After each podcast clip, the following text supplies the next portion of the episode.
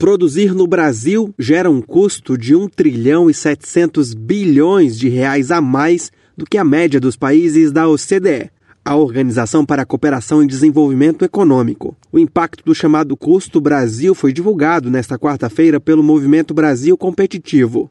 Esse custo se refere a uma série de dificuldades estruturais burocráticas e econômicas que prejudicam o ambiente de negócios e a competitividade das empresas nacionais. O vice-presidente da República, Geraldo Alckmin, esteve presente no evento em que o estudo foi lançado. Ele afirmou que os dados ajudam a entender as causas por trás do baixo crescimento da economia e como solucioná-las.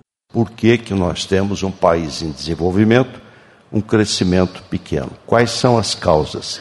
E se nós agirmos nas causas, nós vamos ajudar a resolver e ter um crescimento sustentável e mais forte. E aí o MBC, através de um estudo, mostra onde está o problema, né? o custo Brasil. Não é uma causa só, mas um conjunto de fatores que tornaram o Brasil caro antes de ser rico. A pesquisa usou como referência 12 eixos que representam o ciclo de vida das empresas. O fator que mais gera custo adicional para o setor produtivo está ligado à falta de mão de obra qualificada, aos encargos trabalhistas e à judicialização.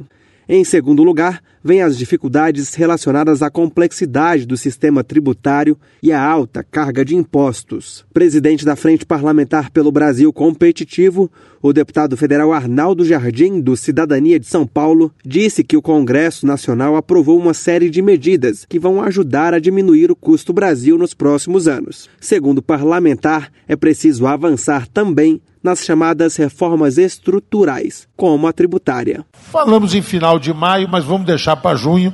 Junho, apresentação do relatório do deputado Aguinaldo Ribeiro e nós aprovaremos sim a reforma tributária. Estou muito convencido de que esse tema amadureceu definitivamente no parlamento. Em relação ao último estudo, o custo Brasil aumentou mais de 200 bilhões de reais passando de 1 trilhão e meio para 1 trilhão e 700 bilhões de reais. Reportagem Felipe Moura.